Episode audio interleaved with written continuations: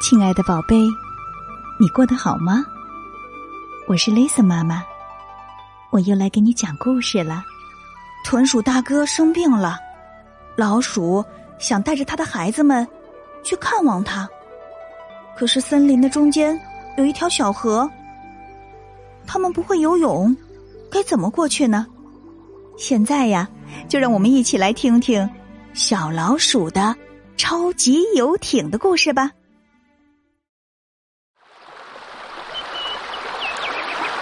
在森林的边上，有一条小河，河水哗啦啦的流向远方。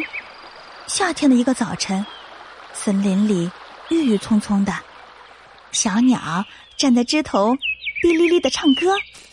小象听着小鸟的歌，在树下散步。蹭蹭蹭，突然，一个奇怪的声音传进了小象的耳朵。小象好奇的。朝着声音走了过去，他看见大大小小的老鼠围着一棵大树，正在吃力的锯着。老鼠的数量足有二三十只。小象正想上前阻止老鼠们锯树，可是他忽然想起了妈妈的话：老鼠爱钻鼻孔，要躲着他们走。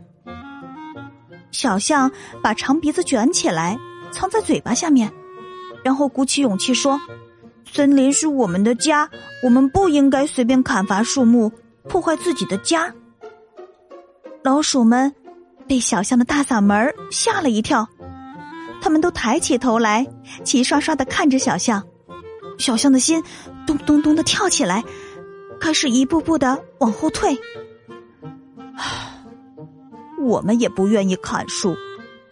一只看起来年龄最大的老老鼠叹了一口气说。可是，我们想造一艘船，去河对岸看望生病的豚鼠大哥。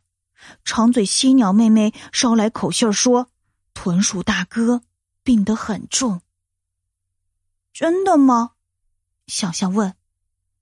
那当然啦，给豚鼠大叔带的药我们都采好了。一只小小鼠赶紧插嘴。小象立刻说：“如果你们不伐树。”我可以帮你们过河。他忘记了妈妈的嘱咐，可是当老鼠们收起伐树的工具，跑到小象面前的时候，小象又记起了妈妈说的话。他把长鼻子高高的举过头顶，喊着：“慢！你们得答应我一个条件，嗯，谁也不许爬进我的鼻子。”老老鼠笑了，他说：“放心吧，谁也不会喜欢。”下水道一样的鼻孔的，然后他扭过头，大声的问：“孩子们，你们说对不对呀？”我不喜欢，我也不喜欢。小小鼠们纷纷摇脑袋。这一下小象放心了，他让老鼠们沿着柱子一样结实的四条腿爬到他的身上。老鼠们有的趴在小象的脑袋上，有的坐在他的背上，还有的或坐。我趴在他的屁股上。小象驮着老鼠们穿过森林，走进河水里。老鼠的豪华游艇出发喽！小象开心的喊着，它的大耳朵就像两个快乐的船帆，高高竖起的长鼻子就像一个神气十足的桅杆。吱吱吱！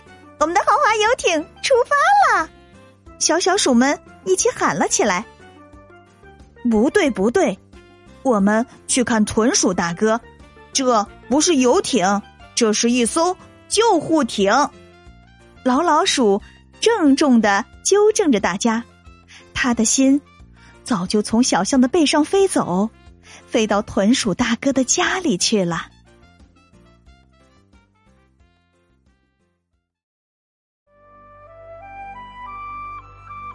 原来呀。善良热心的小象，成了小老鼠们的超级游艇。你能想象这个画面吗？实在是太有趣了。如果你是小象，你会帮助他们吗？今晚的故事就到这里了，明天就是周末了。祝大家周末愉快！我们下周一晚上再见啦。如果你喜欢 Lisa 妈妈的故事。就一定要记得分享给你的好朋友啊！夜深了，该睡觉了，宝贝，别忘了跟身边的爸爸妈妈、爷爷奶奶、外公外婆和兄弟姐妹们来一个大大的拥抱，轻轻的告诉他：“我爱你。”晚安。